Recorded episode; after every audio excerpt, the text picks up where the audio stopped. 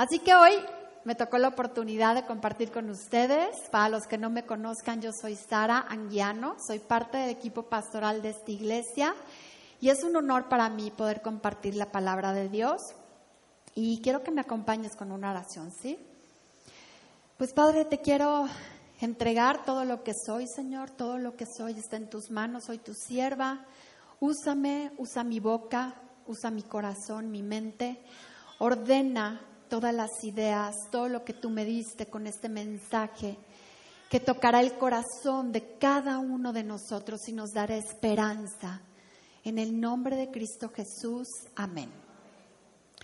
Bueno, he titulado este tema, ahorita les digo el título porque se lo robé a un pensador mexicano muy profundo que hizo pensar a todo México en el Mundial, el Chicharito. Imaginemos cosas chidas. ¿Quién quiere imaginar cosas chidas? ¿Verdad que sí? Imaginemos cosas chidas. Dios tiene cosas chidas para cada uno de nosotros. Cuando yo tenía 17 años, era una chica bastante pilas y andaba de arriba abajo. Total que un día me levanté, quería andar en bicicleta. Ni una sola de mis amigas se quería levantar a andar en bici. Así que dije, me vale, me voy yo a andar en bici. Vivía en Providencia. Hoy no se los recomiendo a ninguna chica, por favor. Ninguna de ustedes se les ocurra salirse sola a la calle. Eran otros tiempos, en verdad, aunque me veo muy joven, fue hace mucho. Eran otros tiempos y podías andar como con un poquito más de libertad. Entonces me fui, yo vivía en la colonia Providencia, había una placita pequeña cerca de donde yo vivía y pues me fui ahí a dar la vuelta y de repente vi a Armando, mi marido. En ese entonces no éramos nada, apenas si lo conocía. Y lo vi con un grupo de chavos ahí raro y pues, ay, me saludaron y ya me paré a saludar. Y de repente hoy, pues, este, estamos organizándonos para, para ir a una sesión de fotos, porque va a haber un desfile en un antro muy famoso. Vente a las fotos. Así yo en licras, bien, pero ahorita, sí, vente las fotos. Con la colita de caballo, la liga, ya saben, chavas, la liga con el pelo aquí apretado, sudada, cochina, pues así me fui. Ay, dejé mi bicicleta. ¡Eh! Vámonos. Y me fui a las fotos. Me hicieron toda una transformación. Bueno, mis papás ni enterados. Ahorita mi mamá se está enterando. Perdón, mamá, sí me fui a la sesión de fotos. Ya me fui, me transformaron, ya me peinaron, ya me pintaron, ya me maquillaron, ya me tomaron las fotos y luego pues me invitaron al desfile.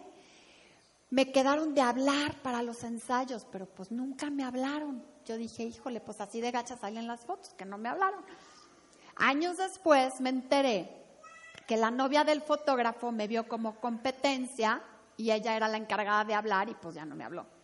Entonces nunca llegué al, al desfile, pero esto me dio una oportunidad, que se me abrió otra oportunidad para otras fotos y una y otra y otra, luego un comercial, luego cosas y cosas y así me metí en el mundo de el modelaje sin querer. Me empezaron a llamar y empecé a meterme y meterme.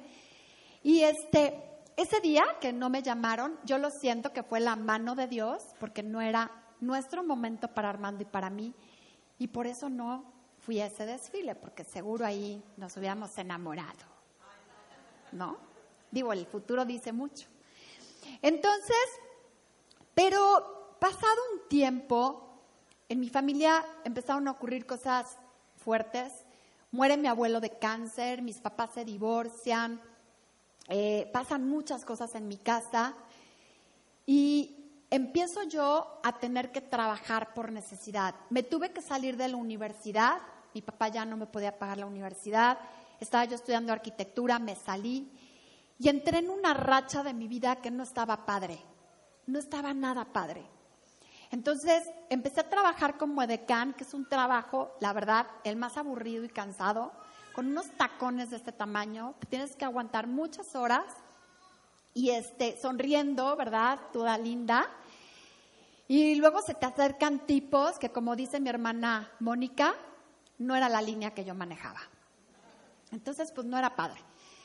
Cuando yo estaba ahí, llegó un momento en que empecé a pensar, dije, ¿será que ya me quedé aquí? O sea, ya no voy a estudiar, voy a trabajar como de canto a mi vida, esto va a ser mi vida. Empecé a sentir la rutina pesada, empecé a sentir el peso de, de mi futuro, de qué, qué venía para mi futuro, qué va a pasar conmigo, hacia dónde voy a ir, ¿no? Y ahí te lo voy a dejar. Muy poco tiempo después conocí a Dios y mi vida empezó a ser de ordinaria extraordinaria en muchas maneras, en muchas maneras. Desde cómo empecé a ver la vida. Hoy quiero hablarte de dos personajes de la Biblia que son unos de mis preferidos. Siempre digo lo mismo, ¿verdad? Pero sí son unos de mis preferidos. Como que hay muchas personalidades ahí en la Biblia, pero estos dos tienen unas historias apasionantes. Uno es José y el otro es David. Son historias súper conocidas, yo sé que te la contaron de chiquito, este, conocemos las historias de David, de José, son increíbles historias, pero hay tantos detalles en la historia de estos dos hombres que yo sé que te van a dar muchísima esperanza en tu vida. Ahí estaba David de 17 años, apacentando las ovejas de su papá. Era un día común y corriente.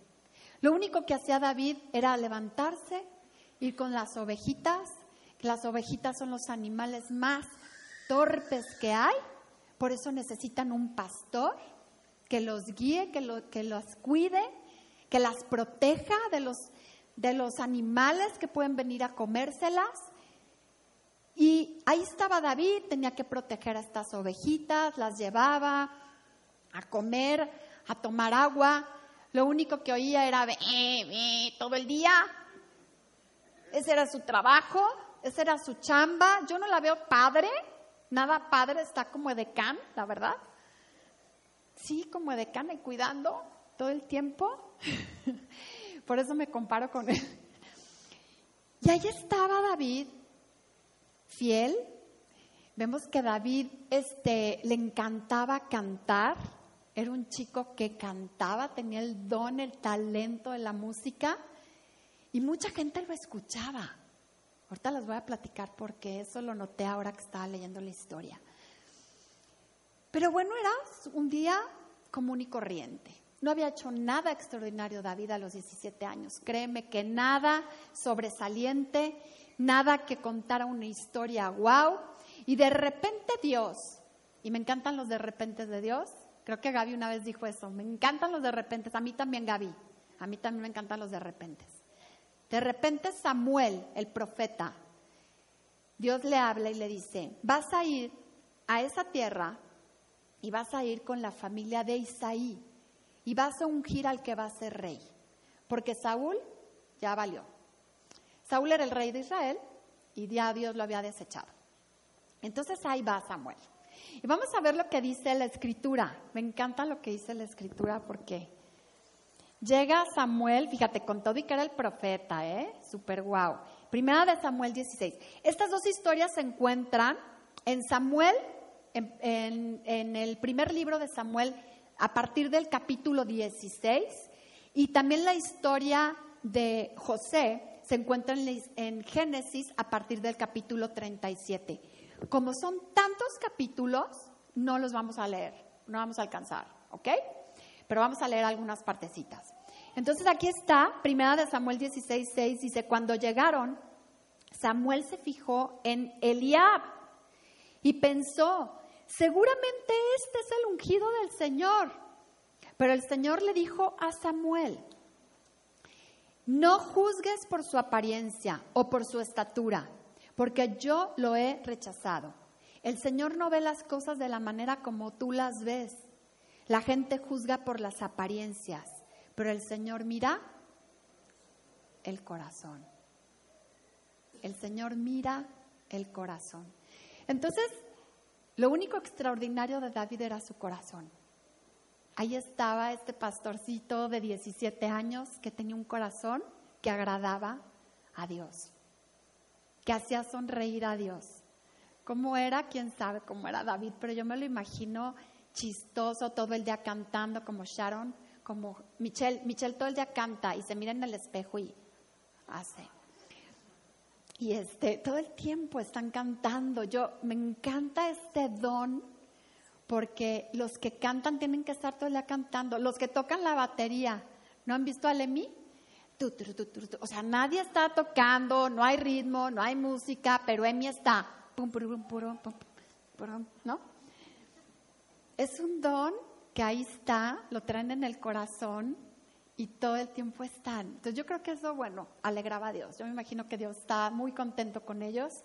Así que músicos, Dios está encantado con ustedes. Aparte de esto, David era súper valiente. David defendía las ovejas, dice que de osos y de leones, con un palo. Wow, ¿cuántas armas tenía? Con un palo, o sea, un chavo, imagínate un chavo de 17 años con un palo, iba y defendía las ovejas. Y le pegaba al león y hasta que soltaba la oveja y salía corriendo con su oveja y sácate, esta es mi oveja. Wow, ¿no? Sí, es impresionante. Así lo dice la escritura. Yo, yo no estoy inventando cosas. Entonces, una vida ordinaria que Dios tenía planeado un día que cambiara. ¿Verdad? Luego vemos a José. José también era pues un chavito. ¿Cuántos años creen que tenía José? Ay, están poniendo atención, ¿eh? Qué bueno que están poniendo atención. Exactamente, tenía 17 años, dice la escritura, que Dios le dio un sueño cuando tenía 17 años. Entonces ahí estaba José. Este José era el hijo de papi. José era el hijo de papi. Dice que eventualmente cuidaba el ganado de su padre.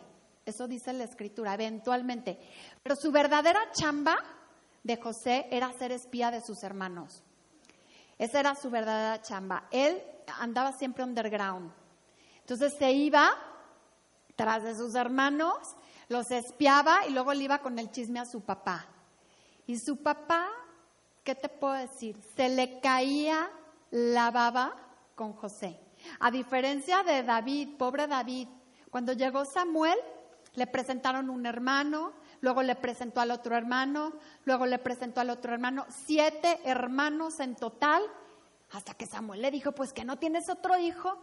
Ah, ah, ¿a tú te refieres a qué? Ay, al morrillo.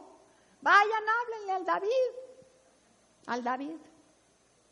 Así como decimos nosotros, háblale al Armando, háblale al David. Entonces, ahí, fueron por el David, por el David pero el papá ni lo tenía en cuenta. En la historia de estos hombres, cuando tenían muchísimos hijos, los primeros eran los que contaban, eran los más importantes. De hecho, el primogénito era el que se le dejaba todo y él administraba la casa. Era el que se encargaba de darle de comer a todas las familias, era el principal. Se convertía en el patriarca de la familia. Por lo tanto, el último era la cola. Era la colita del caballo. O sea, este mándenlo a cuidar a los animales. Ese nomás ahí, hay que se la pase. Con José te digo que fue diferente. Dice que nació cuando Jacob estaba ya grande, eh, de la mujer que más amaba a Jacob. Entonces este hijo le vino a dar muchísima alegría. Y bueno, pues como era el espía y era el chismoso y era el que le venía y le decía a su papá todas las cosas, entonces como que el papá le tomó el cariño especial. Tan especial que hasta le hizo una túnica de colores. Bueno, los hermanos de José lo odiaban. Pobre, imagínatelo. O sea, de 17 años, con su túnica de colores, el hijo de papi el chismoso de la familia lo odiaban. Entonces llegó un día en el que José, después, bueno, ya que, ya que les cuenta sus sueños, fíjate cómo, cómo este día que les cuenta sus sueños también fue algo como de repente, ¿no? Entonces está el hijo de papi y de repente sueña bien lindo y sueña pues que él va a ser muy grande, que algo grande, increíble va a pasar con su vida. Pero José no sabía lo que le esperaba. Este niño acostumbrado a su familia, a su camita caliente y a no pasar por ningún problema, de repente, como dice Gaby, le cambia la vida. Y quiero hablar de las oportunidades. Quiero hablarte de las oportunidades. Las oportunidades para José comenzaron el día que su papá le dice, ve así que quiero que vayas a espiar a tus hermanos y que me vengas a traer el chisme y ve allá a ver qué están haciendo. Entonces los hermanos lo ven de lejos y dicen, ya nos tiene hartos este compadre, nos vamos a deshacer de él, vamos a matarlo. Y uno de ellos dice, no, no, ¿cómo creen? No lo vayamos a matar. Mejor aventémoslo al pozo y que se muera solo. Y entonces, este, pues todos convinieron, lo aventaron al pozo, le quitaron su túnica, lo aventaron al pozo. Fue un día verdaderamente trágico. Y luego a otro se le ocurrió, miren, allá viene de casualidad, ahí en el desierto de casualidad, venían unos mercaderes que pasaron justo al lado de ellos, de súper casualidad. ¿Verdad? Y entonces aquí viene la primera oportunidad, que es los hermanos venden a su hermano de esclavo. Y dices, qué buena oportunidad. ¿Cuántos quieren ser esclavos? Levanta la mano. ¿No? Bueno, esa era la primera oportunidad de José.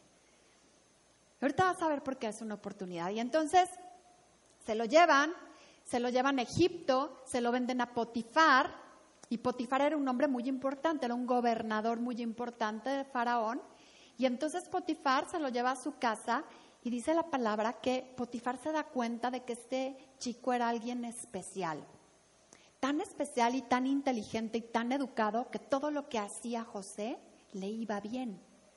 Al grado entonces que Potifar lo deja encargado de todas sus cosas. La Biblia dice que Potifar solamente se encargaba de comer. Todo lo demás lo hacía José. Era encargado de toda su casa. Y viene la segunda oportunidad para José. Y su segunda oportunidad fue que la esposa de Potifar lo ve guapo, musculoso, de buen ver y se le antoja. Dice, yo quiero a ese chiquito para mí. Y entonces andaba tras de él. Pero José, siempre firme, siempre firme, ahí es donde vemos el corazón de José, huía de la loca. Huía de la loca. Y entonces un día la loca este, se lo agarra porque está en su casa él haciendo sus labores y se lo agarra y lo agarra de la ropa y José sale corriendo que se queda ella con la ropa. Y entonces ella empieza a gritar y que José la quería violar y que José, ya ven, la loca. Y entonces viene todo el mundo y creen que ciertamente José, pues cómo no le van a creer a la esposa de Potifar, y se lo llevan a su segunda oportunidad, la cárcel. ¿Cuántos quieren cárcel aquí? Levanta la mano. Cárcel, segunda oportunidad. ¿No? Se va a la cárcel y cuenta la historia que el jefe de la cárcel ve a José, que era un chico especial, que todo lo que hacía José le iba bien, se gana su confianza, se gana su favor, que lo pone al segundo al mando en la cárcel, como ven. ¿Quién prospera en la cárcel? Qué raro, ¿no? Pues eso dice la escritura, que era la mano derecha del oficial de la cárcel el más importante. Todos los que llegaba, ahí se los encargaba este, este oficial a José. Y entonces llegaron dos cuates del faraón que fueron encarcelados, el copero y el panadero. Aquí viene una tercera oportunidad para José. Entonces viene la oportunidad de decirles lo que significan sus sueños. Les dijo sus sueños tal cual eran a uno lo iban a matar a los tres días, al otro lo iban a reivindicar en su trabajo y, este, y así sucedió. Entonces, al que mataron, pobrecito, pues fue el panadero, pero al otro, al copero, le dice José, le dice, oye, acuérdate de mí cuando estés con el faraón, por favor, acuérdate de mí. no te olvides de que yo te, yo te dije tu sueño. Y ya se va el copero y ¿qué creen que el copero hizo? Pues se le olvida. Ahí está José. Pero a los dos años, aquí viene su tercer, digo, su cuarta oportunidad, ¿sí, verdad? ¿Voy con cuarta? Cuarta oportunidad. Faraón sueña algo. Y llama a toda la gente que venga, todos los sabios, todos los brujos, todos, todos. A ver, ¿quién me va a decir qué significan mis sueños? Porque me tienen súper angustiado. Y ahí llegan todos y pues nadie le puede decir qué significan sus sueños, ¿no? Pues está rarísimo tu sueño, no sabemos qué significa. Uno era de las vacas gordas, de las vacas flacas, otro era que unas este, espigas este, súper bonitas y otras estaban horribles. Y total, él no sabía qué onda. Entonces el copero se acuerda. ¡Ay! Yo me acuerdo de José. Faraón, yo sí sé quién te puede decir tus sueños. Un hombre que yo conocí en la cárcel hace uh, dos años. Pero él nos dijo a nosotros, tanto al panadero como a mí, lo que nos iba a pasar. Y entonces el faraón le dice, pues, tráiganme a José, tráiganme a José. Y entonces, bueno, ahorita les cuento el entonces. Vamos con David. Dejemos a José un lado hasta el final. David, fíjate cómo viene su primera oportunidad de David.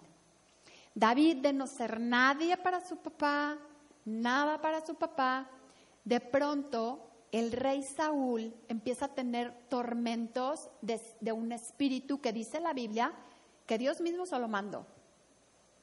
Entonces sus siervos le dan el consejo, ¿por qué no traemos un músico que toque para ti y te tranquilice? Y uno de los siervos se acuerda de David.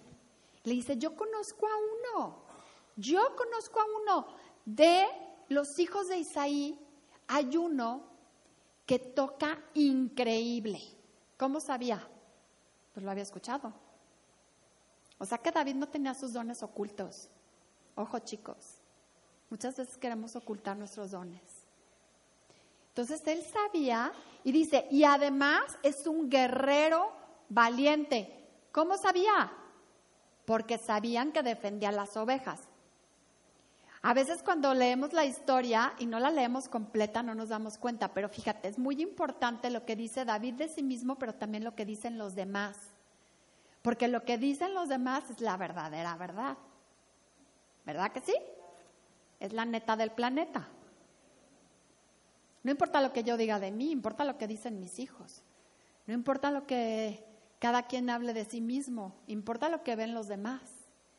Y entonces estaba este siervo que había visto a David, que sabía que David vencía osos, vencía leones, todo, y por eso dice que él era un guerrero valiente. Entonces ahí viene David, toca para el rey, y esa es su primer puerta, su primera oportunidad de acercarse al rey. Dice que el rey sintió favor por David, o sea, lo tenía ahí. David a cada rato venía y tocaba el arpa para él. Él allí puede conocer también al hijo de Saúl, que es Jonatán, que se hace su mejor amigo, su mejor cuate. Fíjate, qué buena oportunidad, ¿no? Encontrar el mejor amigo en tu vida. Pues ahí lo encontró David. Y después de esto viene otra oportunidad para David, matar a Goliat. Su papá lo manda como repartido de pizzas, le dice, mi cuate, aquí están las pizzas, vas, lánzate para allá, vas a ir a ver a tus hermanos, les llevas de comer y me traes el chisme, cómo está la onda. Tres de los hermanos de David estaban en el ejército de Saúl. Ahí va David, obediente, llega y empieza a ver pues que sale el gigante. Y el gigante insultaba a todo el pueblo.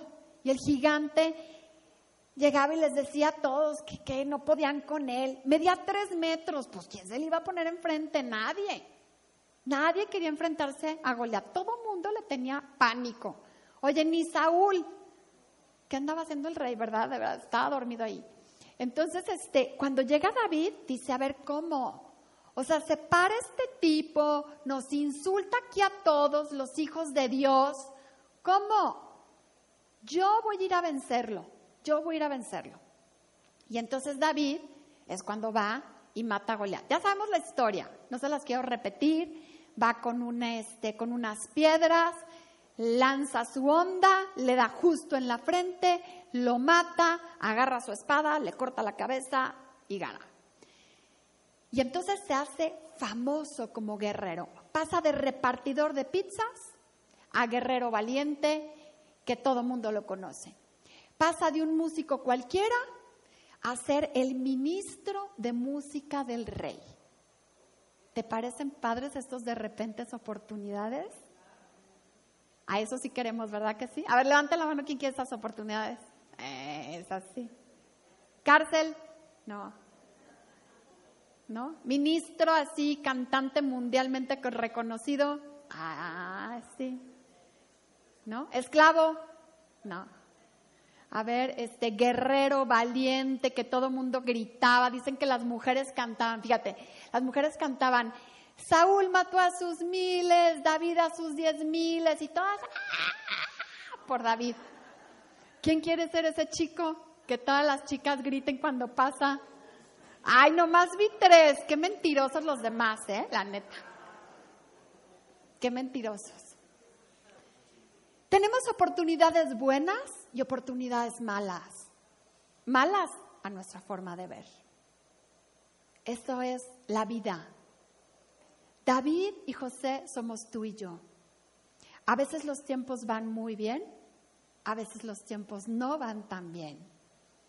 A veces nos pasan cosas gachas, enfermedades, cárceles, crisis, muertes esclavitud, tristeza, pérdidas, pérdidas económicas, pierdes a tu familia, pierdes tu casa, pierdes tu capa, te quitan todo, te meten a trabajar para otras personas, trabajas años para otras personas, ¿verdad? Y de repente, de repente en la agenda de Dios suceden cosas increíbles de repente. Pero todo, dice la Biblia, que todo es para bien de aquellos que aman a Dios. Yo sé que nadie quiere cárceles, nadie quiere esclavitud, nadie quiere enfermedades, nadie quiere cosas feas en su vida. Yo tampoco las quiero para ti, pero quiero decirte que a veces Dios las permite para formarnos, para llevarnos en una carrera de retos, Retos en donde tienes que irlos superando, superando, superando. No te estanques. Fíjate cómo José, pues no se estancó. A donde quiera que iba, trabajando como esclavo, era el mejor trabajador. En la cárcel. Mira, yo pienso que, Dios no lo quiera, ¿verdad? Pero que un día yo llegara a la cárcel, pues yo, yo me echaba ahí en la camita a no hacer nada. Pues yo estoy ahí, ¿qué voy a tener? ¿Verdad? Sin embargo, si pensamos de otra forma, ¿qué hizo este chavo para entrar a la cárcel y hacerse super cuate del oficial de la cárcel? Super compa que lo haya puesto ahí del mejor, ahí tú mira, José, ahí están las llaves de la cárcel. Imagínate cómo era de fiel y cómo era de honesto y cómo era José como para que le dieran las llaves de la cárcel. Ahí te encargo los muchachos, yo me voy a echar una dormidita. Y él se encargaba. Y sabes qué? Algo que me encanta, y voy a pasar a lo siguiente, es algo que dice la escritura acerca de David y de José. Y dice, el Señor estaba con él. Primero te voy a leer lo que pasó con José, porque no los quiero dejar con el chisme a medias. Así que por favor me ponen Génesis 41, a partir del 33. Dice, por lo tanto el faraón deberá encontrar un hombre inteligente y sabio. Esto fue lo que le dijo José a faraón. Por lo tanto, el faraón deberá encontrar un hombre inteligente y sabio y ponerlo a cargo de toda la tierra de Egipto. Después el, el faraón deberá nombrar supervisores de la tierra de Egipto. a fin de que almacenen una quinta parte de las cosechas durante los siete años buenos. Haga que ellos reúnan toda la producción de alimentos en los años buenos que vienen y la lleven a los, a los graneros del faraón. Almacene bien el grano, vigílelo para que haya alimento en las ciudades. De esa manera habrá suficiente para comer cuando lleguen los siete años de hambre sobre la tierra de Egipto. De lo contrario, el hambre destruirá la tierra. Y luego dice el 37, las sugerencias de José fueron bien recibidas por el faraón y sus funcionarios. Entonces el faraón preguntó a sus funcionarios, ¿acaso encontraremos a alguien con este hombre tan claramente lleno del Espíritu de Dios? Se notaba. Así que el faraón dijo a José, como Dios te ha revelado el significado de los sueños a ti, es obvio que no hay nadie más sabio e inteligente que tú. Quedarás a cargo de mi palacio. Toda mi gente recibirá órdenes de ti. Solo yo sentado en mi trono tendré el rango superior al tuyo.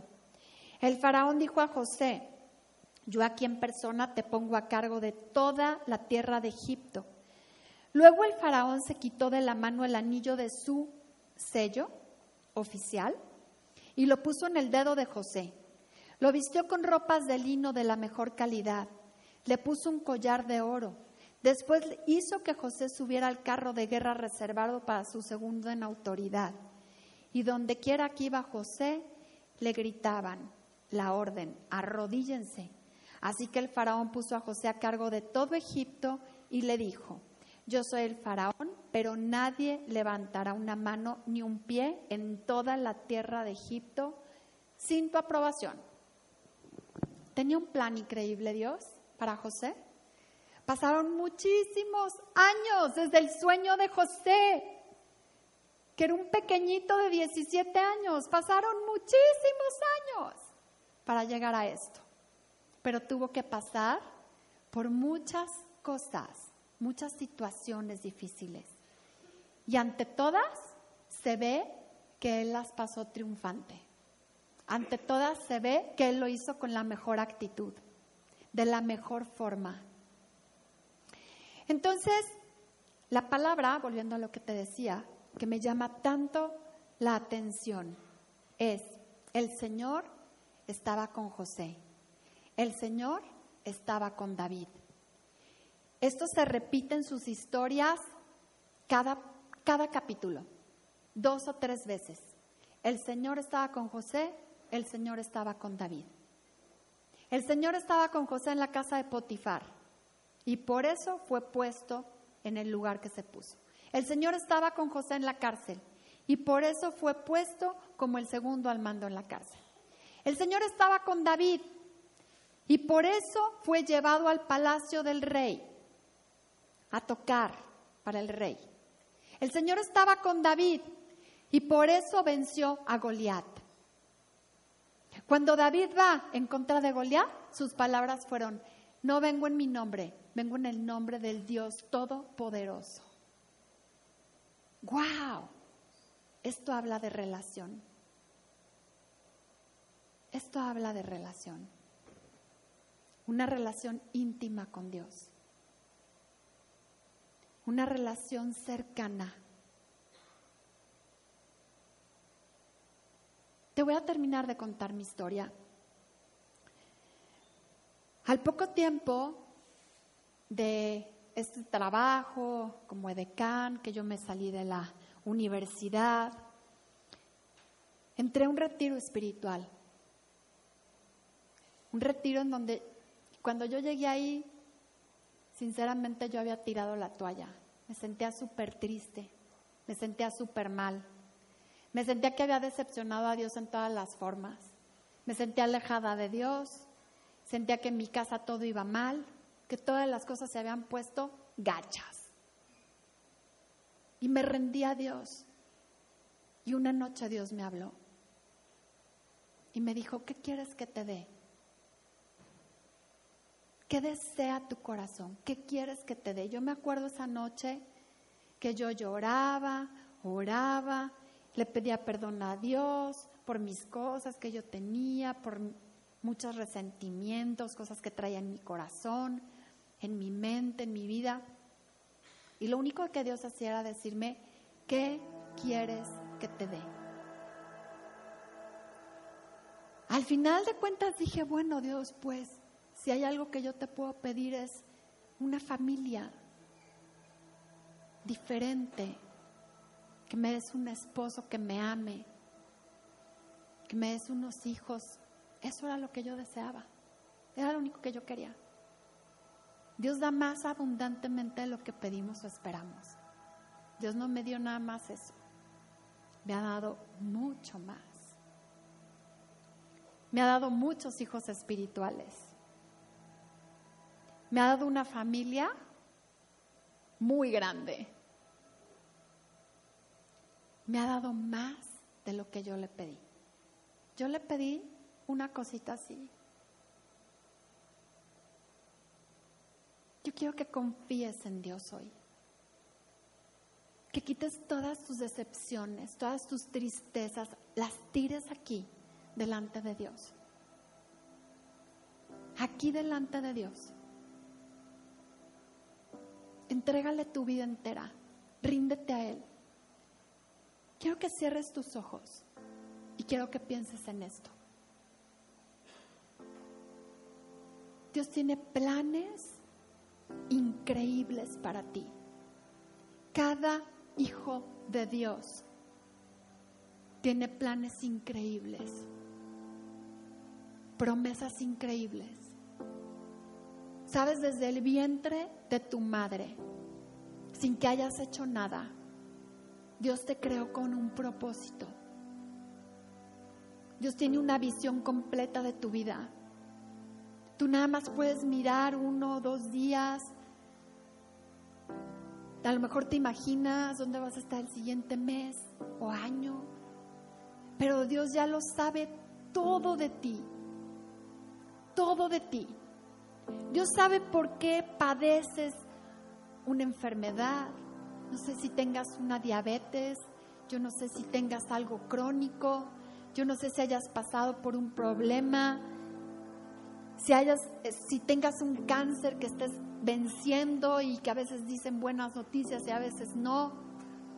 Yo no sé en tu trabajo, a veces estás bien, a veces estás mal. Yo no sé si seas el empleado de alguien y que te caiga gordo tu, tu jefe, pero tienes que estar ahí por tu necesidad. Yo no sé en dónde estés parado. Yo no sé si hay alguna esclavitud en tu vida, algún vicio, algo que siempre te está jalando, con lo que te hace sentir bien por un momento, pero al día siguiente te sientes peor que el anterior. No sé en qué parte de la historia te encuentres. A lo mejor te encuentras como David, con oportunidades muy, muy chidas también entrega tu vida a Dios. No te la creas. No te la creas.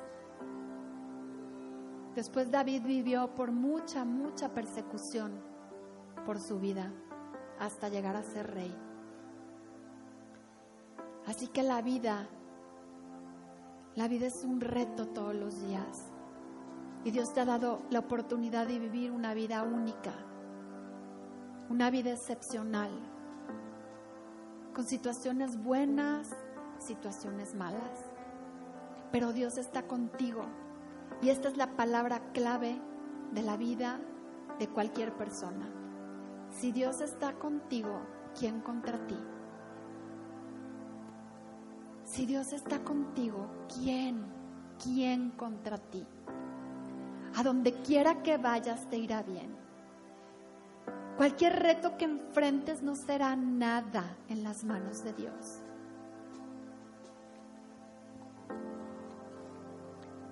Dice la Biblia, yo te he ordenado que seas valiente y fuerte.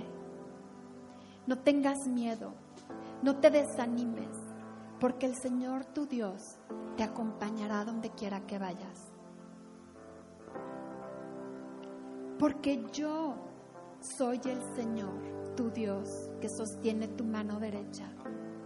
Yo soy quien te dice, no temas, yo te ayudaré. Prueben y vean que el Señor es bueno.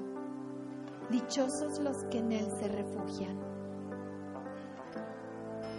Y sabemos que todas las cosas las dispone Dios para bien de quienes lo aman y quienes han sido llamados de acuerdo a su propósito. ¿Y cómo sabemos que permanecemos en Él y que Él permanece en nosotros? Porque nos ha sellado con su Espíritu Santo. Y ese sello es un sello imborrable que ni tú mismo te puedes quitar. Señor, te quiero dar gracias por esta plática, por este tiempo. Toca el corazón de cada uno de nosotros. Danos esperanza. Ayúdanos a mirar como las águilas por lo alto, Señor. Ayúdanos a ver cualquier circunstancia tan pequeñita como tú la ves. Ayúdanos a salir adelante de todas las cosas en nuestra vida, a vencer retos, danos estrategia, danos inteligencia, que nuestros dones y nuestros talentos no estén opacados, no estén escondidos. Ayúdanos a sacarlos a la luz, que todo mundo pueda ver lo que tú has hecho en nosotros. Haznos estrategas, administradores, tan inteligentes porque tenemos tu mente, Jesús. Llévanos del lugar ordinario al lugar extraordinario. Ayúdanos a pensar en cosas chidas, a pensar en cosas buenas, a pensar en cosas que tú piensas acerca de nosotros, porque tus planes son buenos, planes de bien y no de mal, para darnos un futuro y una esperanza. Gracias por este tiempo, Señor. Bendícenos, bendice a cada uno aquí presente. Canta esa canción con todo tu corazón. Cántasela a Dios. Cántala junto con el grupo. No seas espectador. Intégrate a este coro.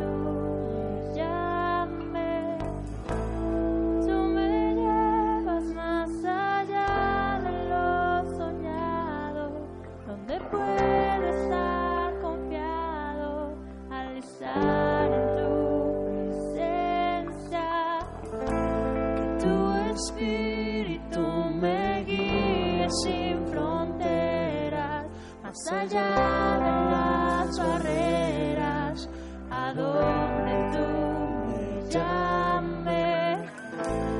Tú me llevas más allá de lo soñado, donde pueda estar confiado al estar en tu presencia.